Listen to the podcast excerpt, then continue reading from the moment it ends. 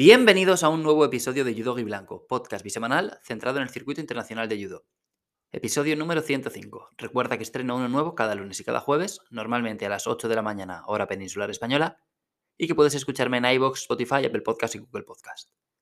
Si te gusta este programa y quieres apoyarme y ayudarme a seguir creciendo, puedes hacerlo de forma completamente gratuita en la misma plataforma desde la que me escuchas.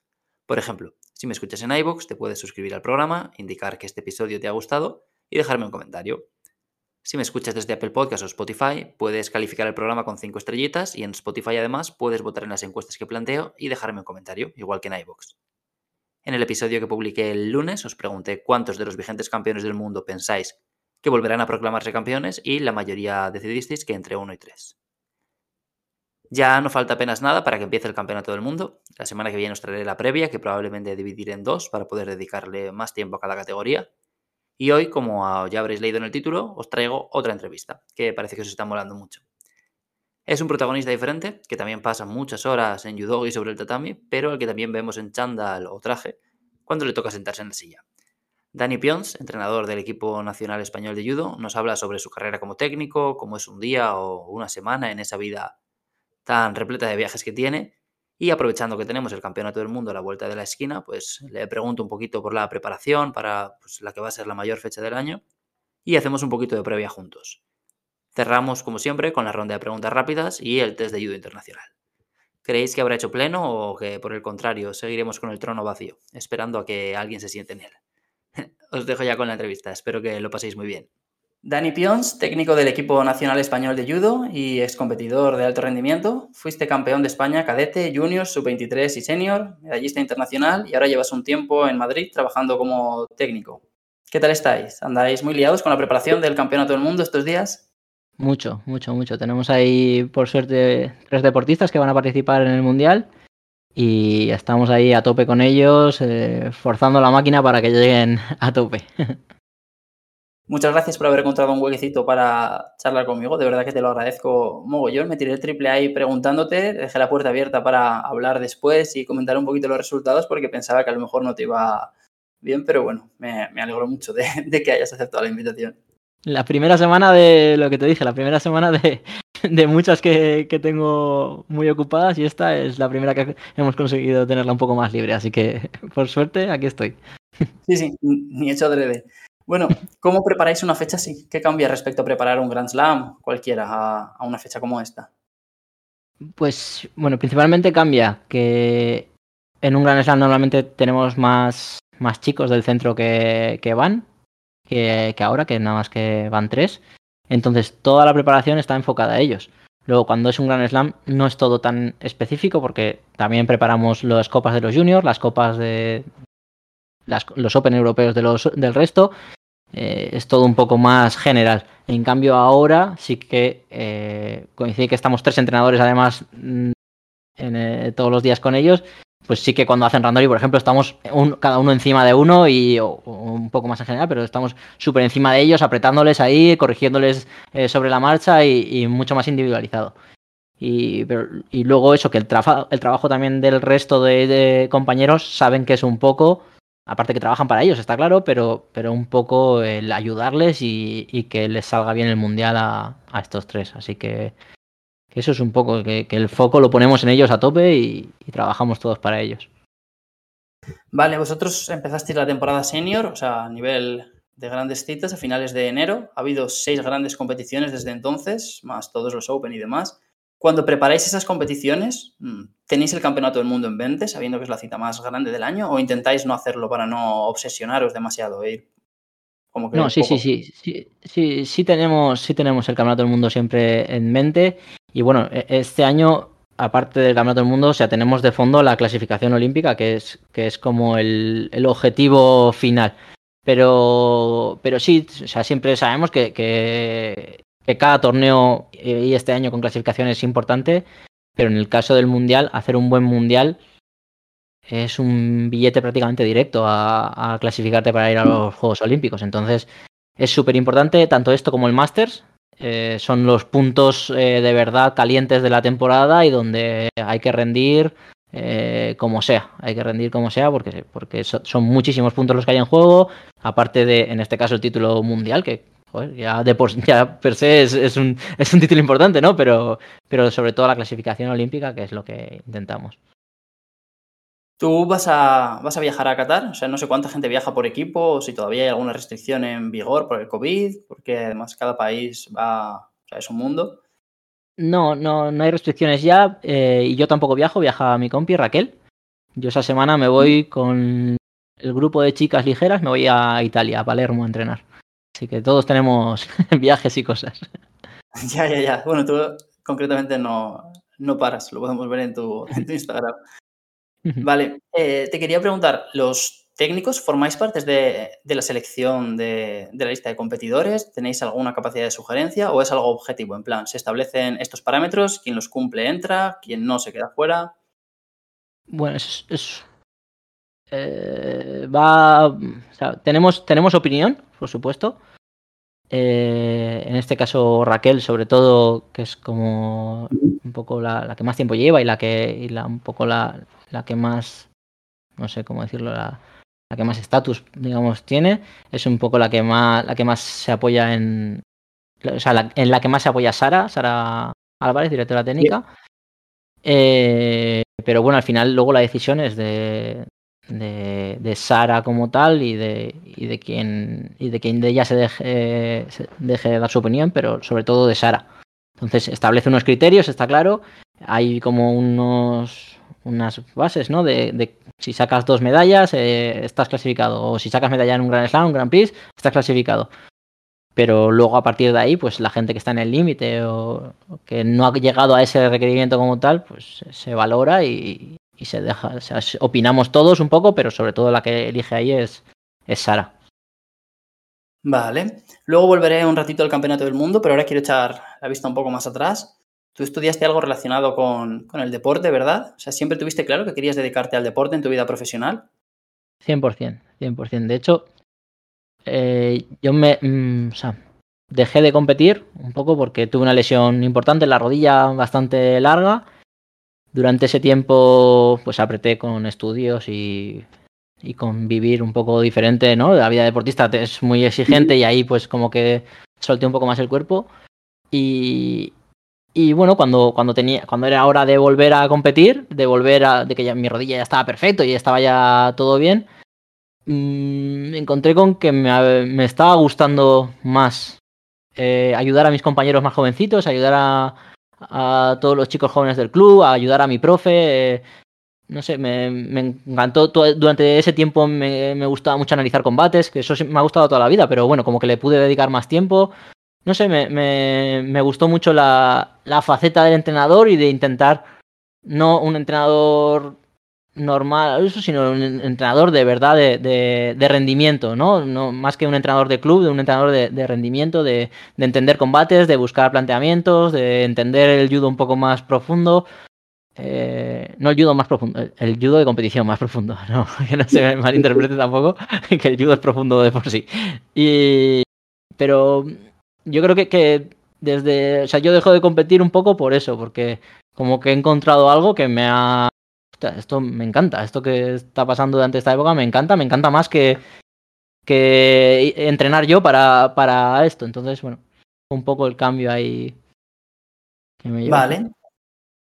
Te escuché en una entrevista con Somos Litera en la que cuentas que creo que era José Toro quien te propone entrar en el equipo técnico de la federación. Empezaste con los cadetes y de ahí seguiste haciendo carrera hasta, hasta hoy. Mi pregunta es, si alguien que nos escucha quiere ser técnico de la federación o se está planteando intentar encauzar su carrera profesional por ahí, ¿cómo se puede llegar a ser, a ser técnico? ¿Hace falta alguna titulación? ¿Hay algún requisito? Eh, o sea, no hay ningún requisito objetivo como tal, yo creo. O sea, como tal, ¿no? eh, la cosa es, bueno, pues que en este caso Sara Álvarez, que es la directora técnica y la que elige un poco su equipo de trabajo, eh, en este caso recomendada por José Toro, pero bueno, en otros casos porque ella lo, lo ve así, que vea que tu trabajo en, en tu club o en tu, en tu centro de tecnificación o con el equipo de tu región o lo que vea que estás haciendo es bueno. A partir de ahí, pues a mí me ayudó desde luego haber sido un competidor que, que ha estado en, dentro de la esfera, ¿no? Del equipo nacional y eso, pues desde luego claro. que te ayuda a, a, tener contactos. O sea, es, está claro. Pero luego yo creo, pues bueno, intentando trabajar bien, intentando hacer las cosas eh, mejor que la mayoría o intentando hacerlas como tú crees de verdad que se tienen que hacer y que a partir de ahí, pues que, un, que se fijen y que te digan, oye, ¿qué te parecería empezar a trabajar? No, no hay más, no hay más secreto que ese, no. Vale. En esa misma entrevista mmm, contabas que una vez dentro del equipo, uno de los momentos que te hizo especial ilusión fue cuando Fran Garrigós te llamó para entrenar contigo un verano o para que le echaras una mano para trabajar. ¿Cómo fue esa experiencia? O sea, ¿en qué, qué le ayudaste exactamente? O sea, con Fran somos, somos amigos de... Yo soy mayor que Fran, pero, pero bueno, lo, no lo suficiente como para no haber coincidido en el equipo nacional. Cuando yo era los últimos años que yo competí, Fran ya era un jovencito, pero ya era un jovencito que, que apuntaba maneras, coincidimos en muchos veranos juntos y así. Y cuando él era un niño yo le intentaba ayudar y, porque veía que era un tío que tenía muchas ganas de salir hacia, adelante y, y joder, yo desde lo que podía intentaba echarle una mano. Eh, con el tiempo que yo ya dejé de competir y así, eh, pues bueno, Fran llevaba tiempo que quería mejorar o sea, yo siempre intentaba dar mi opinión de amigo cuando tenía que plantear combates así, pues intentaba darle mi, mi opinión de, de, amigo, de, oye, pues este combate con tal lo podríamos plantear así. Aparte a muchos rivales yo los conocía de, de, de haber competido con ellos, así sí. que le intentaba echar una mano. Y ese verano, pues Fran quería mejorar las entradas por debajo, los seguidores así, y nos propusimos, oye, vamos a dejar de que esto sea algo una relación de bueno, quedamos un día y hacemos, sino que vamos a, vamos a, ver, a estar un tiempo juntos trabajándolo de verdad y haciéndolo bien. Y bueno, lo, lo planteamos y lo hicimos y creo que funcionó súper bien. Además, aunque Fran no sea un tío que entra mucho por debajo ahora mismo, sí entiende bien el concepto y sí que, y sí que en, esa época encima consiguió hacer muy buenas entradas y lo entendía muy bien. Así que creo que hicimos un buen trabajo. Eh, luego, pues seguimos planteando combates y, y a Fran siempre que siempre que puedo, sigue siendo mi amigo y le, le echo una mano en, pues eso, a plantear combates y así. Y, y bueno, a mí me, me, acuerdo que me encantó porque era mi primer, o sea, ahí no estaba ni en el equipo cadete ni en nada de nada, era como el primer toque de verdad con alto rendimiento sí. como entrenador de verdad y encima con un tío como Frank, que es un Ferrari, o sea, que fue una pasada para mí. Qué guay. Bueno, has seguido desarrollando tu carrera y ahora me gustaría preguntarte cómo es un día o una semana en tu vida, eh, una semana en la que no tengas que, viajar o que los días en los que no viajas, vaya, en tu, trabajo de, día, vaya. Pues bueno, son, días entretenidos. eh, me despierto prontito, siempre me despierto, o sea, a las ocho y cuarto está pasando Mendy, José María Mendiola por mi casa para, para bajar a desayunar juntos desayunamos y así, luego hasta las diez y media, diez y media, once, por ahí no empieza el entrenamiento, pero bueno, sol, solemos tener siempre, o quedamos con algunos chicos para hacer técnica individual, o quedamos los entrenadores para hablar de, ciertos temas, de lo que nos, de las compis que nos vienen, o de tal deportista porque tiene tal problema, lo que necesitemos. Eh, entrenamiento suele ser eh, o físico o, lunes, miércoles y viernes por la mañana hacemos judo, martes y jueves por la mañana hacemos físico y, por la tarde al revés. Y suele ser hasta la una, más o menos así. A la una y cuarto, una y media vamos a, a comer. Eh, después de comer, pues tenemos un ratito también, pues eso, hasta las hasta las cinco, cinco y media, así que, que otra vez pues nos toca hasta las seis y media o siete no empieza el entrenamiento pero ese tiempo siempre lo empleamos los entrenadores, pues eso, o para hacer técnica individual con algunos de los chicos, o para hablar de, planificación, para, hablar de diferentes temas. Y luego, pues eso, ya después de entrenar rápido a cenar y a la, y a la habitación a, a ver judo hasta las tantas de la mañana, porque yo soy de dormir poquito y, y, y siempre estoy con la cabeza dando vueltas, se me ocurre cosas que no me acordaba y digo, Hostia, esto está en tal combate de Hashimoto en el año 10 de 2017. Ya me he acordado y lo voy a buscar y de ahí voy a un lado y voy al otro y, y soy de dormir poquito, la verdad, pero, pero bueno, porque estoy ahí con la cabeza activa. Entonces, ¿dedicas mucho tiempo a estudiar rivales? Eh, sí, o sea, la realidad es que sí, pero no, o sea, no, como que no me lo planteo así, o sea, lo hago por friki puro y duro. Lo hago porque me gusta, lo hago porque eh, cuando yo he visto en clase que a Gaitero no le ha salido una cosa por un detallito, y digo, hostia, tengo, esa acción la he visto yo en, un combate de hace no sé cuántos y tengo que ir a buscar esa acción para decirle, Gaite, mira esto. eh, esto es lo que, eh, lo que tenemos que hacer y esto es lo que tenemos que trabajar. Entonces, mm, o sea, aparte de por trabajo, porque sí, es por, porque me sale hacerlo así, ¿no? O sea, lo, el instinto me digo, ostras, tengo que ver de dónde ha salido esto. Es lo que pasa muchas veces cuando trabajas de algo que te apasiona. O sea que se te acaba juntando con el tiempo libre y a veces es un poco más difícil marcar la barrera, aunque a veces tampoco, tampoco sientes que lo necesitas, ¿no? Porque si acabas disfrutando. Claro, es, es, es, como que no, no lo hago, no me pesa la cabeza por eso. Estoy, o sea, lo hago porque realmente me apetece y porque si no lo hiciese me pesaría la cabeza de por qué no lo estoy haciendo. Sí, sí, sí. ¿Cuántos entrenadores sois en el CAR? Tres. Alfonso de Diego, Raquel Barrientos y yo.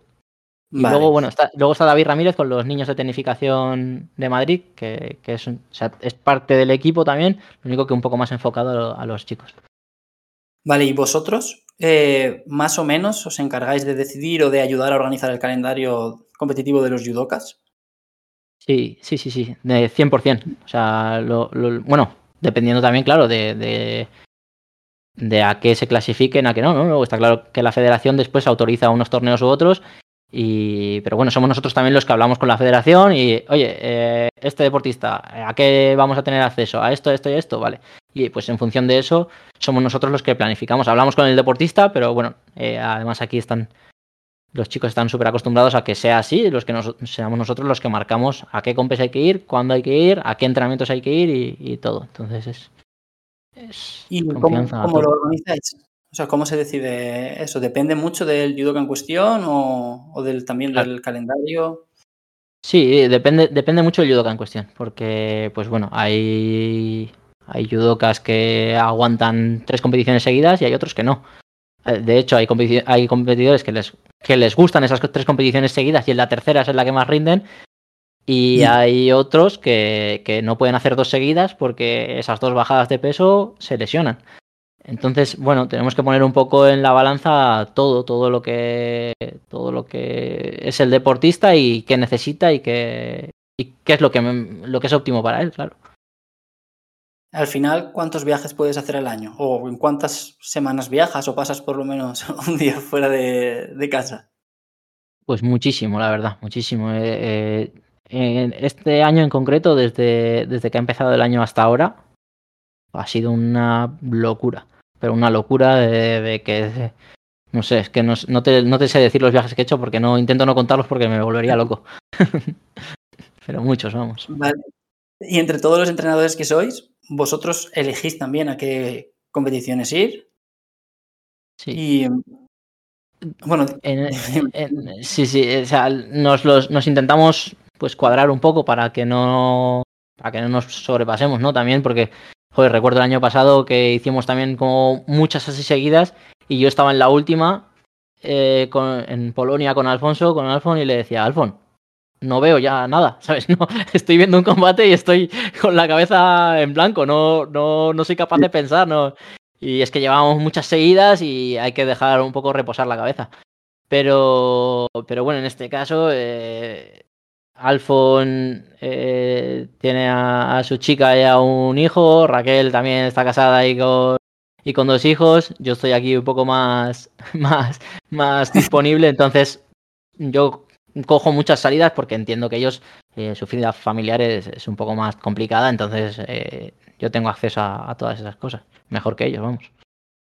Vale, ¿y cómo, bueno, esto pregunta es un poco curiosidad. ¿Os toca pagar también el hotel al precio desorbitado que pone la Federación Internacional? Por supuesto. Sí, sí, sí. Eso no se libra a nadie de eso. no se libra a nadie de eso.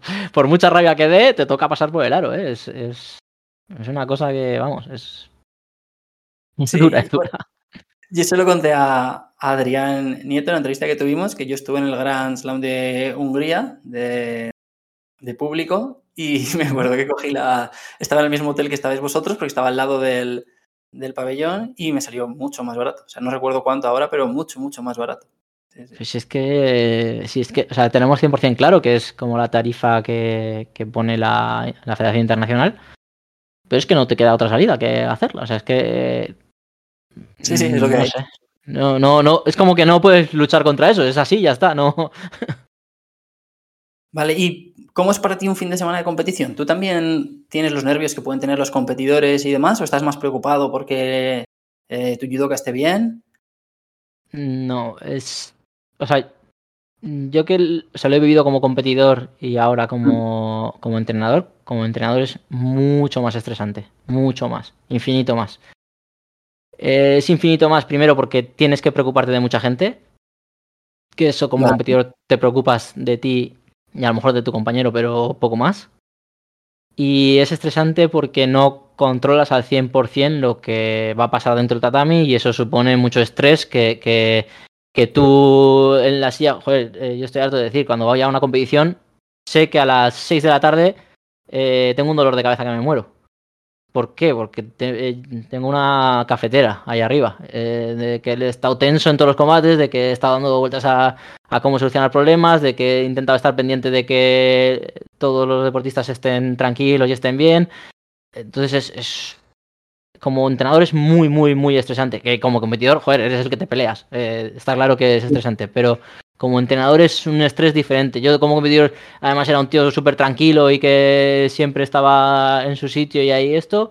Y como entrenador me cuesta mucho, me cuesta mucho, me altero, en, la silla me, me, dan ganas de saltar, es una cosa, es una sensación extraña.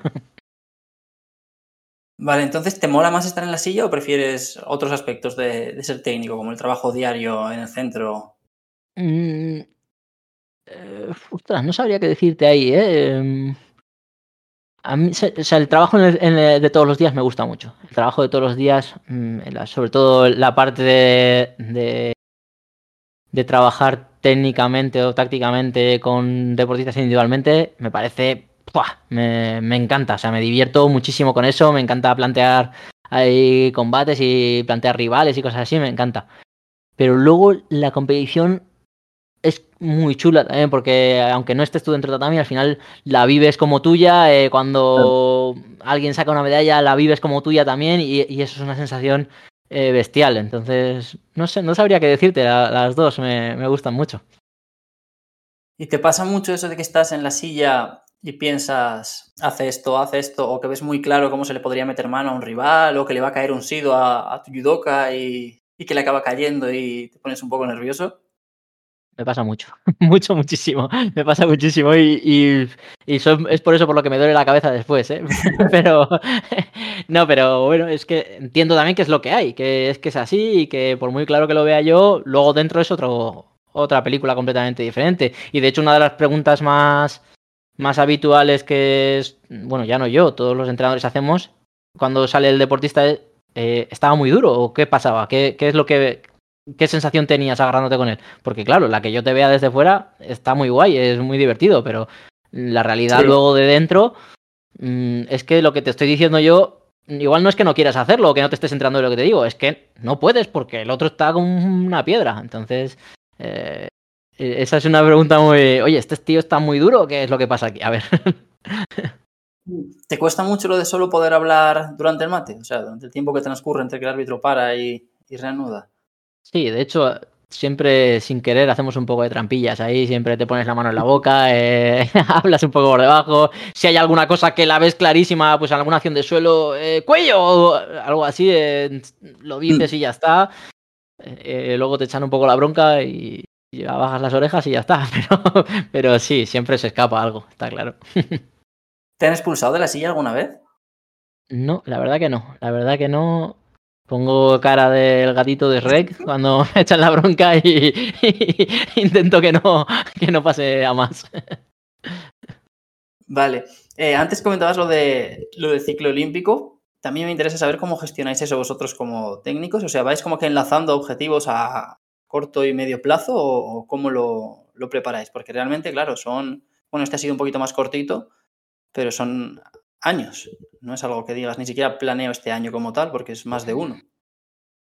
Eh, o sea, la realidad es que, bueno, en el, judo, o sea, por, por, mucho que tú tengas el foco al final del túnel, que sean los Juegos, los juegos Olímpicos, eh, el trabajo es, es un poco eh, con objetivos mucho más cortos. Mucho más cortos porque, joder, eh, en otros deportes igual puedes hacerlo, pero en el judo como te desconectes, uff, como te desconectes, eh, volver a tener esa conexión o, o, ya no volver a tener esa conexión, que no haya venido otro y la haya tenido antes que tú. Eh, es como que es muy difícil volver a volver a ese punto en el que, digamos, eh, tengo que estar otra vez aquí, ya, claro. Pero es que resulta que, tu compi, el, el, de tu peso, está arrasando ahora. Y ya no es por mucho que quieras y por muy bien que lo quieras hacer, es que no tienes hueco. Entonces, eh, es difícil desconectarse y eso hace que tengamos que ir mucho paso a paso y objetivo por objetivo y poco a poco, porque si no, si no, no puedes, no puedes dejar que alguien se desconecte. No puedes dejar que alguien se desconecte. ¿Te parece más fácil em, gestionarlo ahora que hay 900 Grand Slam y 500 Grand Prix al año o crees que antes era más sencillo cuando solo había pues, menos fechas señaladas? Eh, quizás ahora es más fácil de gestionarlo porque hay más como más competiciones, pero me pero el circuito me parece horrible, ¿eh? o sea, me parece me parece fatal, o sea, que haya eh, no sé, es que ni sé el número de Grand Slams que hay, es una burrada. Eh, que es que no, no puede, no, o sea, no, no, primero que, estás devaluando el, nivel de, los Grand Slams como tal. Y luego que, joder, que a nivel de preparación es una burrada, es una burrada que, no, es que he ganado el Grand Slam de París. Ya, es que el Grand Slam de París hay, 10 durante el año. Es que es una locura. Es que antes ganabas el Gran Slam de París y eras capitán general. Ahora es que hay mucha gente que, gana Grand Slam durante, durante el año. Y, eso hace que haya muchos puntos y eso hace que, te, obliguen a competir mucho más, con lo que supone eso para el deportista, que es un desgaste salvaje, físico y mental. Entonces, eh, yo ahí en, el circuito yo creo que tienen que darle una vuelta muy bestia a todo eso porque es que es una burrada, es una burrada. Sí, bueno, lo que decía al principio de la entrevista, creo que ha habido seis compes ya así grandes este año, que han sido un Grand Prix y cinco Grand Slam, y ahora después del Campeonato del Mundo creo que está el Grand Prix de Austria, y luego viene Kazajistán, Mongolia, viene también Tayikistán, han puesto... Tayikistán antes, sí, sí. Sí, sí, está... Es, es una locura, ¿no? no o sea, el Mundial, Campeonato del Mundo, ¿eh? que decíamos, eh, un foco importante. Y a las dos semanas, Gran Prix de Austria. Sí. Sí, sí, sí. Que, nosotros como entrenadores, vale, intentamos aprovechar el punto que has cogido para, para el, Mundial, vamos a intentar alargarlo un poquito más, que estés bien para Austria, porque es una competición importante, pero, pero no, es lo, no es lo correcto. No el, año, el año de los Juegos eh, que se hizo el Mundial un mes y poco antes. Ya, ¿qué es esto? ¿Qué locura es esta? ¿Qué, qué, qué, qué, estás pidiéndome? Que no. O sea, a nivel deportivo es una burrada lo que estás, lo que, lo que estás planteando. Otra cosa es que a nivel económico así les favorezca, pero. Pero, joder, entiendo que, que lo que tiene que, que, priorizar aquí una federación internacional es el, es el deporte como tal. Lo económico, pues habrá que darle valor, está claro, pero, joder, no, no lo más importante. Es que de hecho tú comentabas que Claro, ahora como que se devalúan un poquito los Grand Slam y tal. Y en ese campeonato del mundo no acabó de pasar eso porque seguía siendo un campeonato del mundo, pero hubo varios deportistas que decidieron no ir. Claro. Porque, claro. Como es, es lógico, como es lógico. Es que es, que es lógico, pero claro. Eh, mm, yo me lo planteo como deportista y digo, hostias, ¿cómo no voy a ir a un campeonato del mundo? Claro, sí, sí. ¿Cómo, no voy a ir a un campeonato del mundo? O sea, si es que tengo que ir sí o sí, que, que, que, yo qué sé, ¿cuántos campeonatos del mundo voy a hacer en toda mi vida? Es que es eso. No, no, estoy como que sí, que hay unos Juegos Olímpicos. Ya, pero es que esto es un campeonato del mundo. No, no puedo tirarlo y ya está. Entonces, pues son situaciones que, que, que no tendrían ni que hacértelas plantear porque no tendrían que estar. Vale, ¿hay alguna victoria que recuerdes con cariño como entrenador de alguien que viniera de una mala racha o que saliera de una lesión o que te alegrara que ganara por lo que sea? Como entrenador. Sí. Pues, eh, o sea, mira, la primera vez que salí con el equipo senior, ¿Mm? eh, yo hice tres, o sea, me fui a la aventura, una, había salido con los cadetes y así, pero hice Grand Slam de Abu Dhabi, luego fuimos a Australia, a, a Perth, y después hicimos Grand Slam de Japón. Y en ese, en ese periodo recuerdo que en, Australia me senté por primera vez en la silla con Fran Garrigós, por ejemplo, que, que no, que no, que joder, de ser mi amigo a sentarme en la silla había un mundo. Me senté por primera vez en la silla con Alberto Gaitero, que ahora ya eh, trabajo todos los días con él, pero en ese momento era, ostras. Y los dos quedaron oro en esa competición. Hicieron una competición increíble, les tocaron gente durísima, pero fueron resolviendo los combates súper bien. Y recuerdo como, wow, una sensación de decir, ostras, es la primera vez que bajo con los seniors, eh, estos son mm, un poco las referencias del equipo, eh, me he podido sentar con ellos, intentar ayudarles ahí a tope y han ganado. Es como, qué, sensación más, más bestia, ¿no? De, qué bien, qué, qué, contento estoy hoy.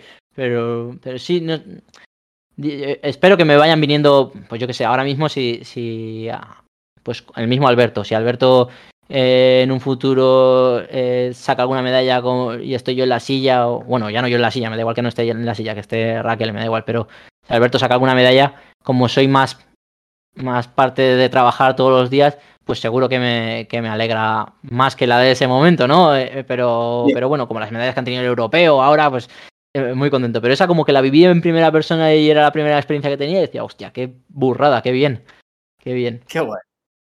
y lo contrario, o sea, alguna derrota que te haya dolido especialmente porque vieras que pues el, no sé, fuera por una aplicación de una regla con la que tú no estabas de acuerdo o porque era una competición que era ideal para que un judoka sacara un buen resultado y acaba cayendo de forma más o menos inesperada. Sí, sí. Eh, el año pasado, o sea, bueno, sí, el curso pasado, eh, con María Gómez, por ejemplo, en, Europeo Junior, María venía de ser tercera del mundo junior. Y es una tía que es una criminal, que es que, que es que es muy, muy, muy, muy, muy buena. Y en Europeo Junior no, no se encontró bien, eh, quedó séptima al final, o sea, sí que ganó combates, pero no lo bien que esto y, y no salió el resultado que, que queríamos. Y como, ¡buah! Que me acuerdo de estar la cría llorando, eh, yo estar sentado al lado y decir que no me vea, pero yo también lloro por dentro. Estoy aquí jodido de verdad, de, ¡buah! ¡Qué sensación de, de que no hemos podido pelear esto, de que no. de que no esto. Y, ah, bueno, y se, me ha ocurrido hace un momento, medalla, o sea, una, una, o sea, un combate que recuerde muy a gusto. El otro día Dani, que quedó bronce en, en Roma. sí. O sea, eh, eso fue increíble para mí. Dios, qué bien, porque Dani es un tío que se lo merece, que trabaja muy bien todos los días y que, y que es un tío que, que es genial, en, aparte de como judoka, como persona y, y joder, que sacase esa medalla fue como, Dios, qué bien, qué merecido, joder, qué, qué ganas tenía que pasase esto. Encima hizo muy buena competición ese día. Muy bien, muy bien. Pero es que tiene ese nivel, ¿eh? Es que Dani tiene ese nivel. O sea, Dani es un tío que, que falta experiencia, ¿no? Está claro, es, es, joven todavía, pero es que tiene ese nivel. O sea, hay que lo veremos seguir sacando medallas seguro. Vale. Bueno, ahora quiero volver al Campeonato del Mundo un ratito. ¿Te atreves a hacer una porra de medallas para España sin nombres? Eh, bueno, si me los quieres dar, genial, pero me refiero a franja. O sea, ¿crees que se mejorará el resultado del año pasado? ¿Es algún peso en el que creas que es más sencillo a lo mejor? ¿O alguien que pueda dar Mejorar el resultado del año pasado, eso es eso es un... Ah, bueno, del año pasado no, vale, claro, del año pasado no. Sí, del año pasado sí, pensaba, estaba pensando ahora en el anterior. Eh, sí, eso, eh, espero que sí, joder, me cago en 10. Espero, espero que sí.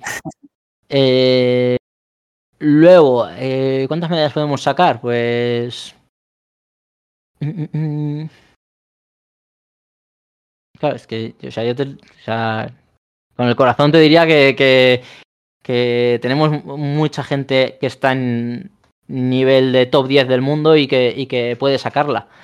Que luego se saquen, pues joder, yo creo que, que si sacásemos eh, tres medallas podríamos estar muy contentos. Porque, sí. porque la realidad luego, o sea, aunque creo que tenemos mucha más gente que, que, es capaz de pelear por una medalla, ¿eh? pero eh, yo creo que tres medallas sería un resultado bastante bueno, bastante bueno. Claro, hay que pensar que aunque alguien sea top 10 mundial, realmente las medallas son solo para cuatro. Eso o sea, que hay seis del top 10 mundial que se quedan sin y encima es bastante probable que saque medalla alguien que no sea del, del top 10, si a lo mejor pues, no ha competido tanto. Hombre, tres estaría muy bien, sobre todo contando que no están Julia y Nico, eh, que se lo pierden. Nos, nos, faltan dos, dos piezas muy, muy, muy, muy clave del equipo, ¿eh? Pero bueno, aún así hay un equipo muy, muy bueno. Entonces, y, yo creo que es que, que tres se pueden, se pueden sacar y, y bueno, que estaría bien, de hecho, sí. Tres yo creo que estaría, sería un buen número. Vale, hablando de judo más internacional, ahí en menos de 60, este año se ha caído Chick Vimiani y ha entrado Sardalasvili, el jovencito. ¿Te mola más? ¿Crees que puede meterse en el, en el podio? Me mola más porque Chiviani me aburre un poco. Eh, Sí. Sardalasvili, en cambio, me parece al revés, eléctrico, que, que- que es una bomba. Eh, pero aún así no creo que entre... O sea, eh, está claro que entra dentro de los tíos que van a estar ahí, pero creo que hay mucha gente mejor. Me gustan más otros. Yo he visto el cuadrante, si en principio se cumple lo que dijeron, eh, que debería ser así. Creo que se cruzaría con Fran en cuartos y el que gane esos cuartos va contra el ganador de Yang contra Takato. O sea, es un poco un camino Madre bastante mía. complicado para Sardalasvili, sí, sí. Yo te digo, yo te digo. O sea, bueno, al final un mundial y más en esto que están todos, es así. Pero. Pero bueno, este es capaz de ganar a cualquiera, ¿eh? Que. que... Joder, yo sí, sí. este pensaba que con Fran no podía y cuando les tocó le ganó como si nada el tío. Y, y me cago en 10. Y luego Fran me decía eso: dice, tú, es que está duro, duro, ¿eh? Así que, que el tío que funciona, la verdad. Sí, sí. No, es bueno, es, es muy bueno. Muy vale, bueno, ¿crees sí, que crees que alguien puede ganar a Uta Abe en 52? No que pueda, que va a ganar, o que es más o menos probable que la veamos perder. Eh, me gustaría verla porque hace mucho tiempo que no. Que, bueno, hace- no la he visto pelear con Krasniki, porque Krasniki yo creo que es una tía que, que ahora mismo es muy, muy, muy top, muy, muy top, muy, muy top, que es una tía inteligente, que por mucho que, que a lo mejor Ave sea superior, sé que Krasniki puede plantear un combate, un combate tácticamente bueno y, y hacerlo. Y a partir de ahí, a ver, está claro que es que la tía saca disparos de todas partes, pero, pero bueno, Krasniki a mí me gusta mucho. Me gusta mucho. En Así que, principio, no sé. según está el cuadrante ahora, se pegarían en semis si gana Abe a Bouchard y Krasniki a, a Ana. O sea, el camino de Abe para el oro estaría, estaría complicado. Se ha Bueno, quedado ahí. Bu- casi todos Buchar es el otro coco que veo yo ahí, que eso es un- una pasada. Bueno, eh, no sé, es que la verdad es que tienen un nivel bestial, eh, pero bestial. Pero bueno, Krasniki yo creo que es un poco la que, la que puede ahí levantar la cabeza. Pero bueno, luego yo que sé que el Diorova me parece Sí, sí, el sí. Diorova- hay, hay competiciones en las que dices, eh, ¿qué nivel tiene esta chica? O sea, eh, no pueden ganarla ni aunque salgan de dos en dos a por ella. Entonces, eh, no sé, en un mundial luego hay que verlo, pero, pero sí. A mí que el Diorova es la que más me gusta. Cuando está bien, bien. O sea, si cogemos como que el pick, el momento más alto de cada una, es con la que mejor me lo paso. Porque es. A mí, a, a mí como judoka de estructura de judo también, o sea, a mí me parece, ¡buah! me parece una maravilla cómo hace judo esa chica. Pero luego las otras funcionan que no veas. No fallan las otras, que eso es lo que tiene. Vale, ¿en 81 crees que repetirá Grigalasvili? ¿O es, es chunga esta también? Porque están ahí Kase y Molae, pero irían por el otro lado del, del cuadrante. Pero, o sea, no 80. rankeadas la base. 81 es que es muy divertido, ¿eh? Es muy, muy divertido. Muy divertido porque, claro, están a gase aquí, ¿eh? Y sin rankear. Que, Y eh, sin- no sin- dónde va a caer. A sorteo puro, a sorteo puro. Menuda joya. Entonces, eh, no sé qué. O sea, mm, tengo mucho más claro que eh, Utah Abe gana en 52 que, que este, que Galasglini gana en 81. Puede que sí que sea el favorito, pero hostias, eh, a mí Nagase me parece uf, un fuera de serie total. eh. A nivel de manos, eh, yo creo que de, de Kumikata yo diría que es el. Yo creo que el que más me gusta del mundo ahora mismo. Sí, eso es, es una pasada. eh, A nivel táctico, lo, lo bueno que es con las manos ese tío. Es muy Pero bueno. Luego, luego hay que competir. y el otro que no, no es tan bueno tácticamente, pero, pero agarra duro. Vale, en 66 me imagino que damos por hecho que el oro va a ser para Japón, pero ¿tú a quién se lo darías? O sea, ¿quién crees que se lo puede llevar? Yo soy Esa es- Team Maruyama. Yo soy Team Maruyama a muerte. Casi todo el mundo con quien hablo es Team Maruyama. Pero, Pero luego la no. realidad, la realidad Sí, es que sí, no sí. sabe. Es verdad. Eh, ya. Mm. Eh, me gustaría que les ganasen, ¿eh? Me gustaría que les que, que los quitasen de en medio, que, que, que los tirasen de una vez, que, joder. eh, A mí es que a, Maruyama me parece difícil plantearle un combate porque es un criminal, pero, pero a Abe, Abe yo creo que tácticamente es, más fácil de hacer. Eh, lo que pasa es que luego el tío siempre acaba sacando ahí una cosa a otra y, el tío va para adelante. Pero no sé, yo no, confío en que les gane. Encima no están saliendo casi, la gente está muy rodada y así. Eh, hay que tener mucho cuidado con el, con el reglamento y con el arbitraje hoy en día porque eh, pestañeas mal y te han sancionado dos veces y estás con ya con la espalda en la pared. Entonces, eh, el no competir, yo creo que eso es un punto que van a tener ahí duro. También es verdad que, que el arbitraje con los japoneses no, no, es tan, no es tan duro como con otros. Entonces, eh, seguro que les dejan vivir un poquito más. Pero, pero bueno, así no, no sé. Eh, ojalá les ganen. Ojalá les ganen. Eso... ¿Tienes algún candidato para, para ganarles? Muchísimos. Muchísimos. Alberto Gaitero se llama el primero. muy buen combate a Ave hace un par de años. Ese, ese combate bien, bien, preparado y eso encima me acuerdo que planteamos ese combate como, vale, vas a pelear aquí con él, o sea, ojalá nos toque con él porque queríamos medirnos para, para los juegos si nos toca estar preparados y, tener y haberlo tocado. Que lo que planteemos sea después de haber tocado a alguien y saber qué va a pasar. Y, o sea, la realidad es que, el combate mm, lo lleva al límite AVE, al límite, al límite, al límite, porque, porque está ahí apurado, lo tiene un par de veces ahí de Sankaku en el suelo. bien, muy bien, muy bien. Entonces, ojalá, pero luego en 66 kilos, joder, eh, un Vieru, Vieru es capaz de tirar a quien sea. Eh, Margelas Billy, eh, bueno, Ambaul, joder, Ambaul.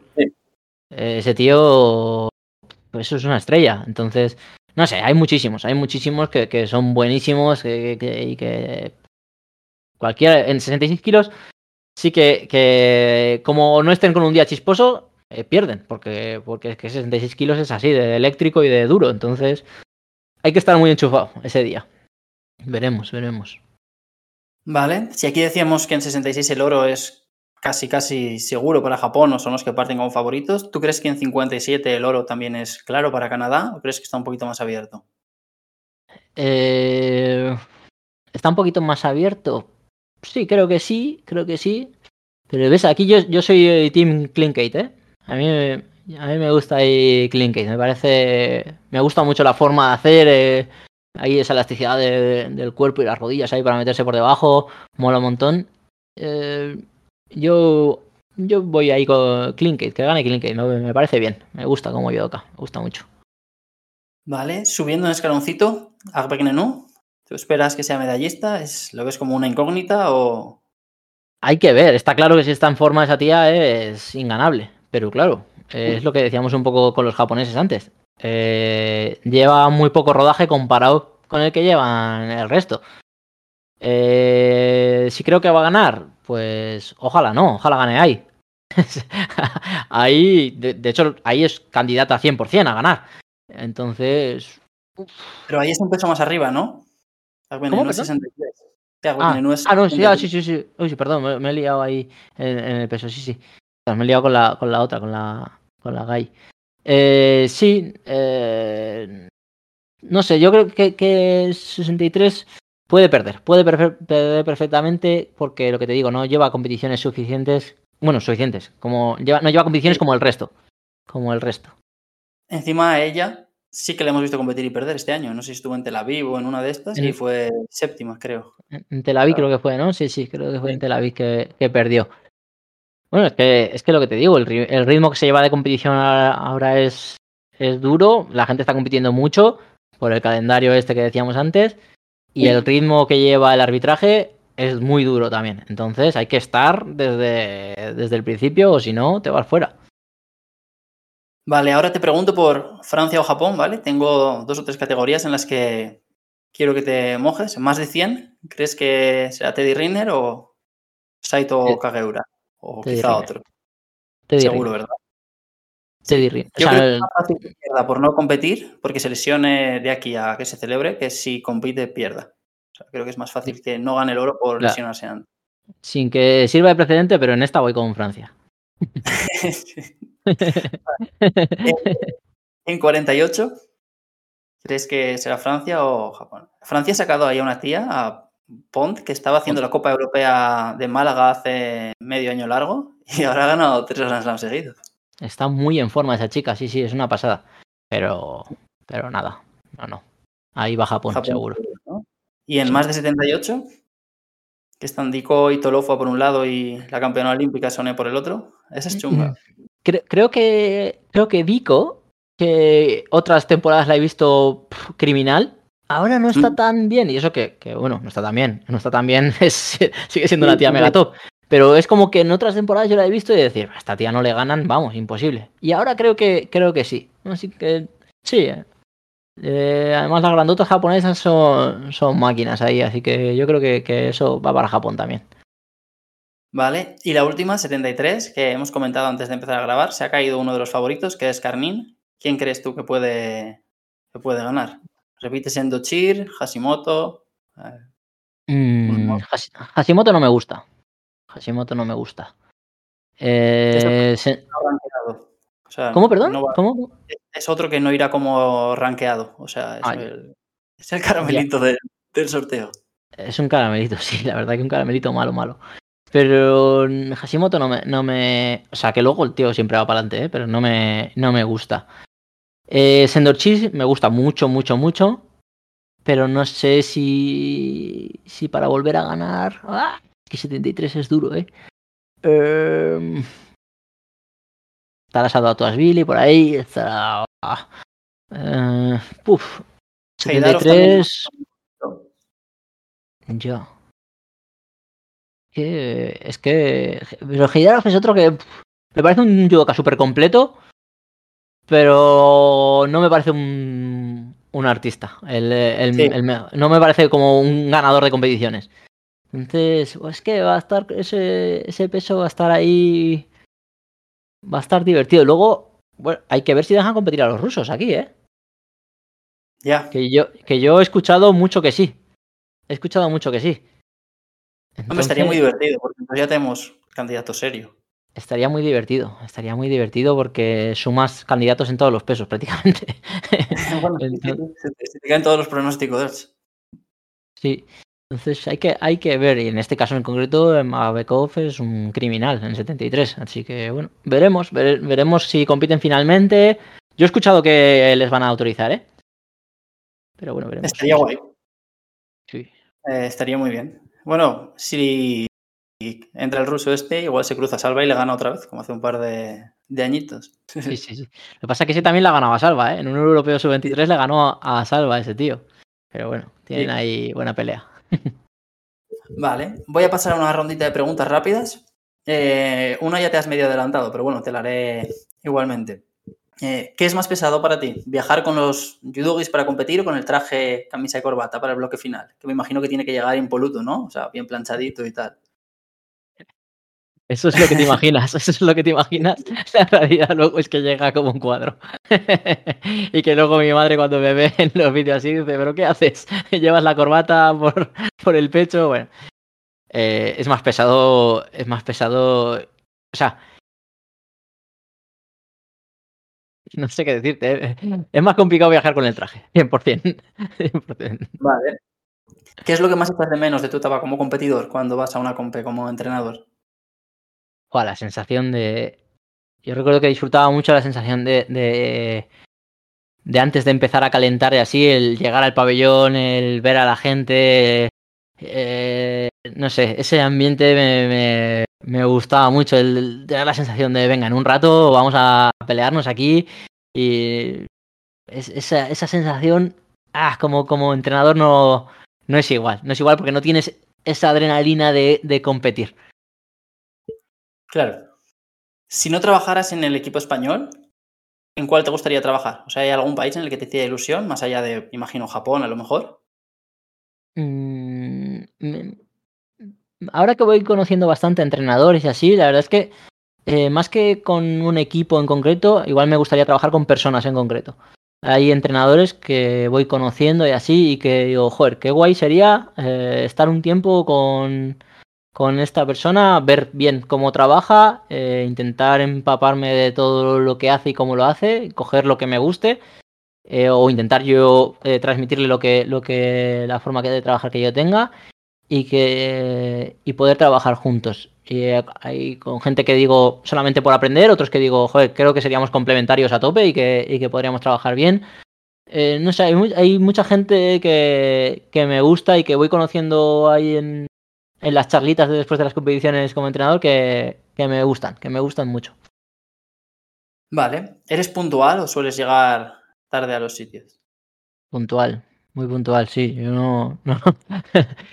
tiendo, tiendo a pensar en muchas cosas, entonces intento ser estricto con, con las cosas que son de, de orden, porque si no, la, la, cabeza se me, se me dispersa. Intento dejar las llaves siempre en el mismo sitio, intento dejar siempre todo en el mismo sitio, porque si no, mi cabeza se, se como se desordene algo, me, me entra en colapso. Vale. ¿Bebes mucha agua durante el entrenamiento o te esperas a terminar? Eh, no, no, no suelo beber, no suelo beber, a no ser que tengamos que explicar algo así un poco más tal y que. Pero no, yo no suelo. No suelo beber, no. Vale. ¿Hay alguna norma del judo actual que cambiarías o alguna norma que hayan derogado que volverías a introducir? Y no necesariamente sobre el tatami, ¿eh? puedes decirme, pues el sistema de repesca antiguo o lo que quieras. Hay muchísimas, muchísimas, muchísimas. hay muchísimas. Eh, hay un montón de, de conceptos que, que creo que se están se están yendo de madre, que pues todas las cosas que están dando ahora de los sidos por agarres y cosas así. Eh, yo tengo, o sea, me, me, gusta hablar con los con los árbitros y, y, ya no con los árbitros, con Raúl Camacho, que, que por suerte tenemos un arbitraje de, ahí de la leche y, y el tío es súper accesible y, y, además yo lo conozco hace un montón de tiempo y, cuando le pregunto cosas me, me hace caso. Eh, hablo mucho de arbitraje o es que eh, las cosas de las manos estas. Eh, primero se quería hacer eso para favorecer el, que el espíritu del judo fuese pelearse, fuese no sé qué. Pero ahora que ya es, eh, los competidores y los entrenadores estamos entendiendo la norma, lo que hacemos es favorecerla. Y yo me agarro aquí, tú me quitas la mano, suelto la mano y he sido para ti. Sí, sí, sí. O sea, estoy, estoy, entendiendo cómo funciona la norma y me estoy aprovechando de ella, que como competidor es lo que tengo que hacer.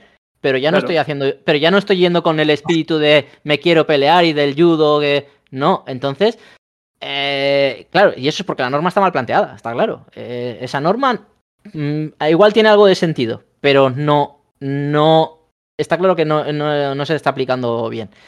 Eh, me pasa eso con muchas cosas. Eh, creo que ahora mismo en el arbitraje hay demasiadas cosas que penalizan comparado con las que puntúan.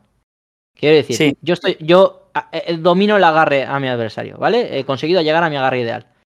Si yo desde aquí entro, me puedo tirar de cabeza, te puedo extender el codo, te eh, puedo, no sé, puedo hacer, eh, te, me puedo, puede ser que sea un abrazo, un abrazo. Sí. Pueden haber tantas cosas que me penalizan que a mí me es más fácil quedarme con las manos quietas, darte dos pataditas y que intentar que te penalicen. Pero eso no es el espíritu del judo otra vez. Entonces, eh, las normas creo que no, no están bien enfocadas y, y que se está perdiendo. Eh, ya no te hablo de coger las piernas o así, porque mm, de hecho creo que, que hemos conseguido ¿no? que el judo se, se, se, levante un poco comparado con la lucha de así, que me parece guay. Eh, te hablo de, de, de, de, de, todas estas cosas, de los codos, de los abrazos, del morote reverso, de... Pues por favor, eh, estamos haciendo un deporte de lucha y, y, eso implica contacto y eso implica eh, que, que, vamos a chocar. Y en ese choque van a pasar cosas, pero ya está. Es que, es que no, no. Es que eso es el judo. Es que no, no podemos intentar cometerlo en otro deporte. Entonces, no sé. Eh, hay muchas cosas que no me gustan. Es verdad que ahora ves muchas veces que cuando dan mate, ves al típico judoka que llega y está ahí cogiéndose el codo, como intentando eh, rascar claro. la, el hansoku claro. para, para el otro. Sí, sí, claro, sí. es que, es que o, o, o, no te atas la chaqueta, sido. O a las, sí. las chicas se les cae el, eh, la coleta, sido. Ya. Que no te digo que, no, que, que, el árbitro no tenga que procurar que eso no pase para no perder tiempo y eso. Que sí, estoy 100% de acuerdo. Pero que, que, rompas un combate por eso, hombre, no. Eso no puede ser. Eso no puede ser. Vale, en la entrevista que hemos comentado antes con Somos Litera, eh, decías, y además decías muy convencido, que España iba a sacar medalla seguro en los Juegos, pero no fue así. ¿Lo vuelves a tener igual de claro para París? Lo vuelvo a tener igual de claro. Sí, porque creo que O sea, la competición en, en Tokio no se pudo dar peor de lo que se dio. O sea, fue algo que no que no tiene sentido, que no tiene ningún sentido. No tiene ningún sentido y, y pienso además que, que el primer día no les fuese bien a, a Fran y a Julia, que mm. son dos de los pilares, está claro, del equipo. Condicionó un poco el ambiente general de, de toda la competición para los nuestros y, y, y rompió un poco todo. Y, y, es una pena porque encima, joder, los dos merecían que les fuese bien. Y tenían nivel, para, por supuestísimo, para que les fuese bien. Entonces, ah, eh, tiene que salir, tiene que salir. Joder, si al final, si tú eres eh, el mejor o de los mejores en algo, eh, si lo intentas una vez puedes fallar, pero a la larga eh, eh, te tiene que dar la razón el nivel que tienes y, y, tiene que salir, tiene que salir sí o sí, vamos. Vale. ¿Tienes algún hobby fuera del judo? Mm, bueno, la, no sé, la tecnología en general me gusta, me gusta todo lo que tenga que ver con la tecnología, con, con ordenadores, con, no sé, con toda la tecnología. Eh, y luego, pues, ahora estamos jugando al pádel un poco para, para romper el, los días que tenemos un poco de descanso estamos jugando al pádel pero vamos aficionados del todo eh y muy malos pero pero bueno me gusta me gusta me gusta jugar al pádel porque si no durante la semana yo tampoco hago, hago deporte o sea hago deporte. Estoy todo el día haciendo judo pero no no para entrenar yo un poco para moverme de verdad yo. Y con esto como que hago un poco de deporte y, y me, me gusta la verdad. Me lo paso bien. La siguiente pregunta era ¿cuántas horas entrenas de físico a la semana? yo cero cero y ya te he contado mi día. no, no, hay mucho hueco. Y luego, aparte, que, que, físico no me gusta. Me, me, gusta el judo. Me gusta el judo, me gustan los deportes. Me gusta eh, eso. Me gusta hacer judo, me gusta hacer, jugar al pádel, me gusta jugar al fútbol, me gusta. Eh, algo. Bien. Sí, me gusta algo en lo que hay interacción con la gente, en lo que eh, hace poco salía en una conversación la escalada. Digo, joder, si en la escalada pudiese empujar al de al lado, o, o yo qué sé, o, no sé, o tirarle algo mientras está subiendo, me, me gustaría más. Que, que, la escalada me gusta verla, pero practicarla yo es como. Eh, necesito algo un poco más de interacción. Vale, ¿volverás a vivir en Binefar algún día? Ostras, esa es una buena pregunta, ¿eh? eh Mm, puede ser. No, lo, la verdad es que lo dudo. La verdad es que a un largo plazo lo, dudo. Lo dudo porque. Porque, bueno, por mi trabajo eh, espero seguir vinculado a este mundo bastante tiempo. Es complicado. Eh, pero bueno, luego, luego o sea, quiero decir, si yo ahora mismo eh, dejase de trabajar en el equipo nacional y tuviese que volver a, a Binefar o a Huesca a casa y a trabajar en el club, eh, joder, me, encantaría, ¿eh? Me encantaría porque, porque, porque por otro lado los siento muy míos y, y mm, tengo muchas ganas de que vaya bien eh, a los de casa. Entonces, eh, mm, o sea, no me importaría. Me, me, gustaría, me gustaría poder hacerlo, pero claro, lo que hago ahora es, es lo que estoy 100% volcado y lo que, y lo que quiero hacerlo muy bien. Entonces, bueno, en un futuro, no sé, quién sabe, no sé, veremos. Vale, esta me la has medio contestado ya, era, ¿crees que rusos y bielorrusos estarán en los juegos? Pues creo que sí, creo que sí, pero también es que creo que va a haber eh, conflicto que y no me gusta, porque según tengo entendido, si los rusos compiten ya en este mundial, Ucrania no compite. Ucrania hmm. se va a quitar. Entonces, eh, o sea, los rusos yo quiero que compitan, pero también quiero que compitan los ucranianos, coño. No, no, no. Si no, entramos en el mismo problema. No, es que dejamos competir a estos, pero entonces estos no compiten. Hostias, eh, estamos haciendo por un lado y deshaciendo por el otro. No, no, no sé. Pero realmente los ucranianos dejan de competir porque quieren. O sea, porque ya. tienen todos los motivos que ellos tienen, que eso es verdad, pero no les estás obligando literalmente a dejar de competir. Claro, pero tú a los ucranianos, les, o sea, tú a Yadov le preguntas y que compitan rusos o no le importa. Ya, ya está o, claro. O, o, es su federación o su gobierno el que le dice Yadov no compites porque compiten rusos. Entonces sí, es un poco lo mismo, es un poco lo mismo. No sé, no. Es, es un tema delicado, sí. Sí, sí. complicado. Y sobre complicado. todo jugar desde, desde, la distancia, yo creo que es un tema, un tema más difícil de entender. Di difícil de entender, exacto. Yo creo que es difícil de entender, porque desde fuera podemos decir, pero al final el sentimiento que tengan ellos no, no lo puedes comparar seguro. Vale, tú has sido campeón de España en todas las categorías. ¿Te ves volviendo a subir a lo más alto del podio en el Campeonato de España de Veteranos? No, no me gusta. O sea, no me gusta, perdón. Sí me gusta que existan los campeonatos de España de veteranos, pero yo sí compito es porque compito contra lo mejor que puedo. Y un campeonato de veteranos no es competir contra lo mejor que puedes, es competir con, con sesgo de edad y en un campeonato en el que, eh, joder, si alguien queda campeón de Europa cadete, ¿vale? Sabes Sí. de verdad que de menos de 18 años, de esa categoría de peso, eres el tío eh, más fuerte que existe. En cambio, eh, tú compites en veteranos y quedas campeón del mundo M2 en 66 kilos. La realidad es que si todo el mundo de esa edad y en, de 66 kilos compitiese en el campeonato del mundo, puede que sí que lo seas, pero, pero la competición cambiaría mucho, cambiaría mucho seguro. Entonces, eh, a eso es a lo que voy. No, mm, creo que, que los campeonatos de veteranos están, están genial, pero, pero no con, ese, con esa visión competitiva como tal. Yo creo que un campeonato de veteranos es algo recreativo del todo y me parece bestial que se hagan y, creo que es un avance que, que estamos haciendo en, en el mundo del judo y que, y que mola. Pero de ahí a que sea algo puramente competitivo, 100% no. 100% no, porque no estamos jugando a lo mismo. O sea, no.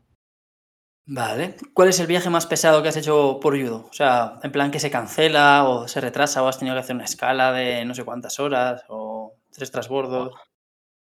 Cada fin de semana casi. Eh, eh, mira, te voy a. Tengo un recuerdo muy malo de, de un viaje que hice. De los primeros viajes que hacía además con el equipo nacional, con los cadetes. Íbamos a Baku, a, al Festival Olímpico de la Juventud en Baku. Y hacíamos escala en Estambul. Y yo por la mañana cuando cogimos el avión aquí en Madrid, me empecé, o sea, antes de subir al avión, como que me encontraba un poco extraño. Me encontraba mal, no sé qué, qué esto, que una sensación extraña, como que me dolía un poco la barriga, no sé, raro.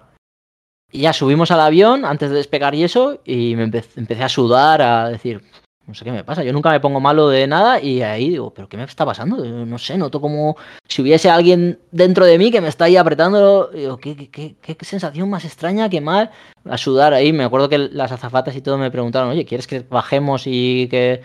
Y yo, que no, que no, que tengo que ir a las fojes con los chicos. Digo, ¿cómo me voy a bajar? Que no, que no. Bueno, la cosa es que pasé un vuelo horrible, mal, mal, mal, mal, mal, muy mal. Y cuando llegué a, a Baku, eh, Aisunoda, me acuerdo además que me, me dijo, me cogió así por el brazo, vamos a buscar un hospital o algo aquí, porque lo que tenía era un cólico de riñón. Era un cólico y, y, claro, normal que estuviese mal. ahí en, en Estambul me, me pusieron ahí un gotero y en nada, en un ratito me empecé a encontrar mejor y ya viajé, viajé para Baku, que por suerte teníamos una escala grande y cogí el vuelo con todos y ahí en Baku, que estaban los médicos del comité, pues ya me miraron bien y me, y me esto. Pero recuerdo un vuelo que... Uf, qué horror. Vale, sirve, sirve como definición de viaje incómodo y pesado, la verdad. duro, duro. Vale. Ya la última, eh, ¿haces la siesta o te gusta hacer la siesta?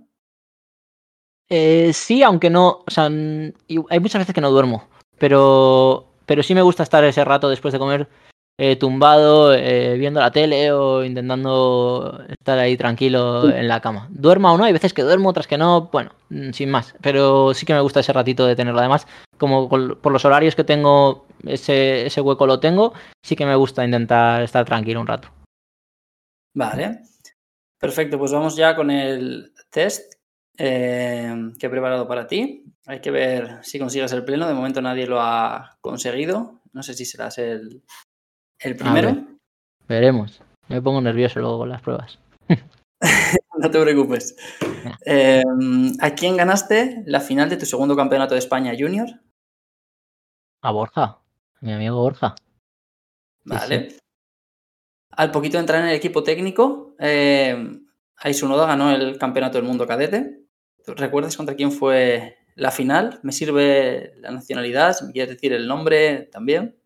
El nombre no lo sé, sé que es con una japonesa. Eh, eh, yo no estaba en, la- en esa compe. En esa compe no viajé yo con el equipo, pero, pero, pero recuerdo bien que fue con una japonesa. De, de Ogoshi por la derecha. O sea, no, Sí. al revés. Es Kuwagata, que casualmente ha vuelto a hacer con ella este año en París e hicieron en Tokio también. O sea, Ah, esta es la, de, la del primer combate de París, ¿eh? Es la misma. Sí, Mira, pues y eso en Tokio, en Slam de Tokio también se, se cruzaron. O sea, le lleva un buen récord su noda, la verdad. Él está, le está amargando la vida, la pobre. Ya te digo. Vale, estuviste también en el, en el Grand Slam de Hungría luego, mm, con Adrián Nieto. ¿Recuerdas a quién ganó para meterse en cuartos de final? Para meterse en cuartos. En cuartos de Eh, Y antes ganó a... ¿Te acuerdas? en cuartos perdió con el kazajo y antes ganó a. No, en cuartos perdió con Kiar, el francés.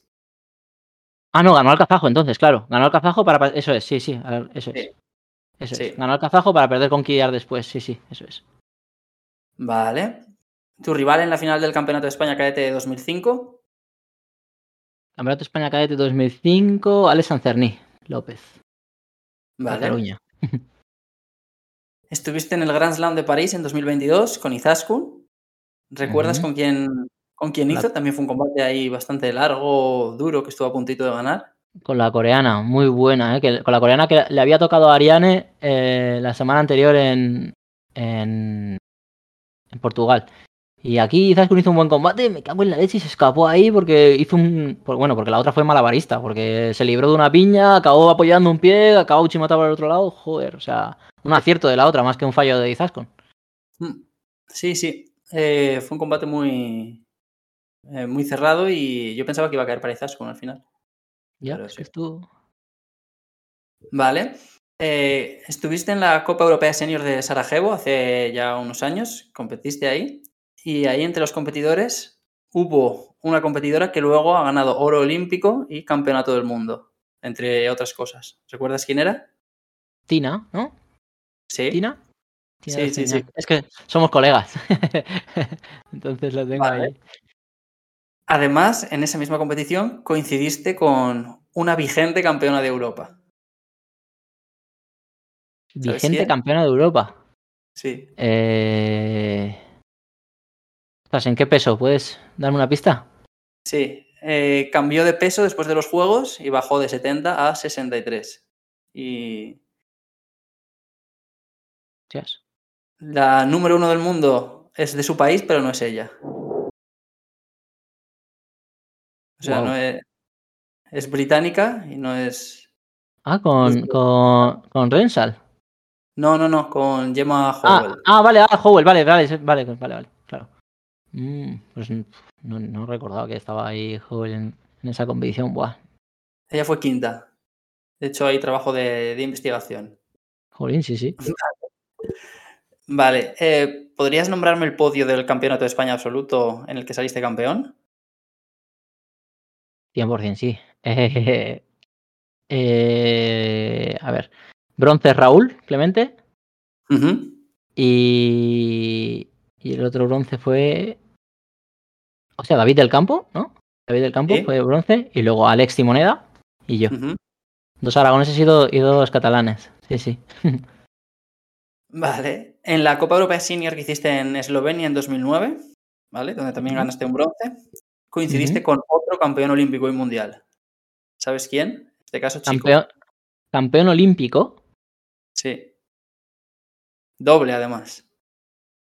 Ya, dos veces campeón olímpico. Sí. Eh. Y en dos pesos distintos. Ah, eh, eh, Krapalek, Sí. claro. Claro. Sí, sí, sí, sí, es verdad. Vale. Eh, también estuviste en el Festival Olímpico de la Juventud Europea. Hace también muchos, muchos años, y coincidiste con una judoka que ganó el europeo al final de su carrera ya prácticamente hace tres añitos. Es una judoka que ha estado en tres juegos y que tiene más de 30 medallas en el circuito. ¿Sabes quién? Esta era la de para pillar, más o menos, si no, si no llegabas. Mm, mm, mm. Te puedo dar alguna pista si quieres. De, de- por esa época estaba Gerby, por ahí, me acuerdo. Estaba. mm, así con tantas medallas. Mm, yo, ahí- yo hago ahí el bronce con Mackenzie. El bronce Sí, de las. Foges lo, pele- lo peleo con Mackenzie. Y. Dios, ¿quién puede ser ahí? Mm, no recuerdo, no sé. No sé ahora mismo. Caracas. la- Ah, bueno, es verdad. Joder, Caracas, claro que sí. Buah, vaya, es verdad. Vaya fallo también. Sí, Caracas también. Encima está Pues actual que se ha retirado. Sí, sí. Sí, sí, sí. Que Has visto lo de Mackenzie con Jamaica, ¿no? Sí, sí, sí. Mackenzie es que no deja de sorprender al mundo. Es un artista, el tío. Va a venir ni, ni pintado para la clasificación olímpica, porque aunque sea con algo de cuota y tal, me imagino que acabará. Sí, seguro que, seguro que acaba metiéndose, porque al final eh, haciendo, haciendo cuatro torneos ahí, seguro que se acaba metiendo. Sí, sí. Sí. Vale, y ahora vamos a pasar ya con a las últimas preguntas que son de, de tu categoría, ya no centradas en tu carrera. ¿Quién es el ganador del último Grand Slam en menos de 60 kilos? El último oro ha sido para. El último Grand Slam fue Turquía, ¿no? Sí. Eh, Luca Mekitse. Francia. Vale. ¿Te acuerdas de los quintos puestos en el Campeonato del Mundo del año pasado?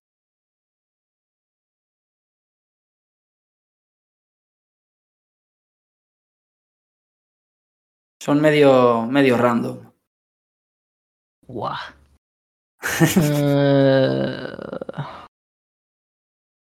Eh, eh, mucho Kazajistán y Uzbekistán había por ahí. Es que. Es que todos esos. Uf, problemas, no, no, no, no los recuerdo. No los recuerdo. Fue Baratov de Uzbekistán y Bolzak de Israel. El Wolfak, es verdad. El Wolfak se metió ahí, el tío, es verdad. Es verdad. Sí. Joder. Vale. ¿Cuál es el último resultado de Fran Garrigós este año? Eh, wow. Eh, quedó en Georgia. pl- No. ¿Plata o bronce? ¿Cómo fue? ¿Qué quedó? Plata, ¿no? ¿Quedó Fran? ¿En Georgia? No, en Georgia. No, no, no, en Georgia no. En, en, en anterior, coño. En. Joder. En Tbilisi. No, en. En Tel Aviv, ¿no? En Tel Aviv. Sí, sí, en sí. Tel Aviv. Hay, eh, hay mucha competencia. buah, es que llevo yo un batiburro. Quedó plata. Vale. Sí, sí. Ha, sido subcampeón en Portugal y en, y en sí, en Israel. Portugal con el japonés. Sí, sí. Verdad. Vale. ¿Quién fue el ganador del Campeonato del Mundo en 2021? En 2021. Eh, ta, ta, ta, ta, ta. Ah, Nagayama, ¿no? Ah, no, no, no, no, no, no, no, no, no, no, no. En 2021, espérate. 2021, el de antes de los juegos. Justo. Sí. Eh, eh, eh, eh. Wow. Luego Eh, subió a 66. Luego ha subido a 66. Pero- Mm, No le dejan competir demasiado. ostras, ¿quién es? No recuerdo. No sé. No sé buah. Es verdad, claro. Es que Abulatse es que los tengo perdidos en el mapa, ¿eh? A, los- a los rusos, joder. Qué pena también, ¿eh? Porque menudo pedazo de competidor Abulatse. Él era, era mi favorito en, en 60. O sea, con el que Sí, ya, lo creo, ya lo creo, un artista, ¿eh? Y, y claro, es que ahora mismo no- ni, o sea, ni, ni lo tenía como ubicado a Budulache dentro de los competidores de 60 kilos. Bueno, de 60 ni de 66 ni de ninguno. Joder. Él subió, creo que a París y perdió con un japonés y luego eh, sacó bronce en Ulan Bator. En ese que sí que les dejaron hacer. Sí, es verdad.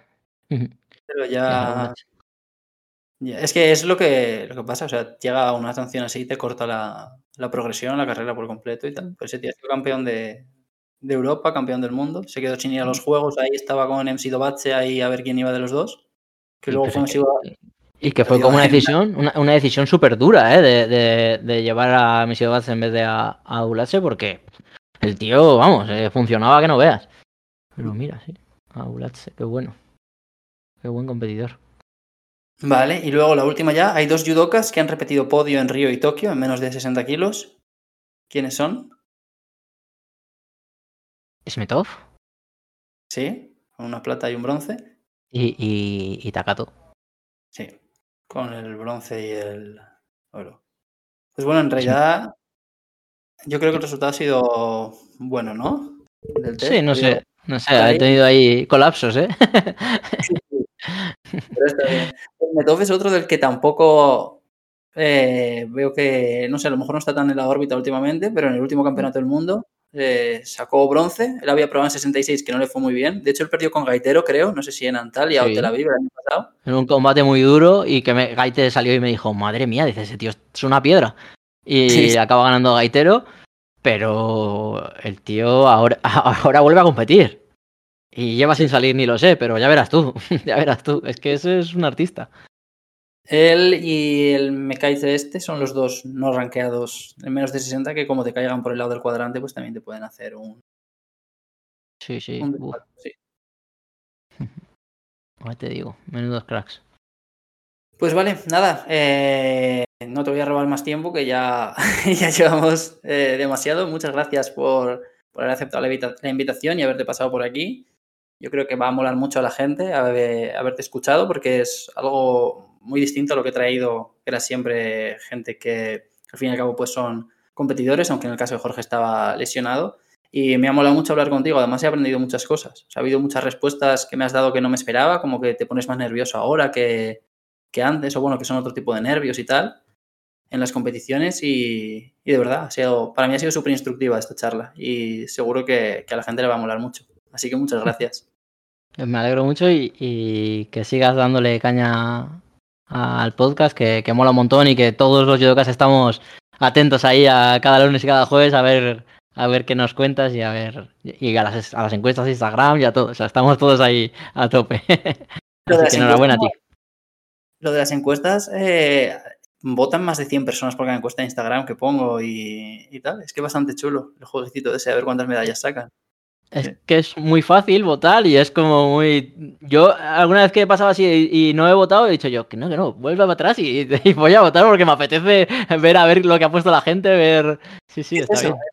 como no puedes ver los resultados si no votas, como que te pica un poco, aunque sea acabas votando medio boleo y tal, pero sí, está, muy bien. Sí, sí, sí. Pues nada, Dani, eh, lo dicho, muchas gracias y a ver si coincidimos en persona pronto. Un placer y por supuesto a ver si nos conocemos en persona, que, estará guay hablar contigo también en persona. y hasta aquí el programa de hoy. Ha sido un placer charlar con Dani y, como le he dicho, pues descubrir muchas cosas que no sabía. Estaremos atentos a ver qué pasa con los rusos, porque parece que puede estar cociéndose algo por ahí. Y sobre todo, pues desde aquí desear mucha suerte tanto a judokas como técnicos y demás miembros del staff mm, para este campeonato del mundo, por supuesto, pero también para el resto de temporada. Voy a cerrar ya. Espero que hayáis disfrutado mucho. Chao.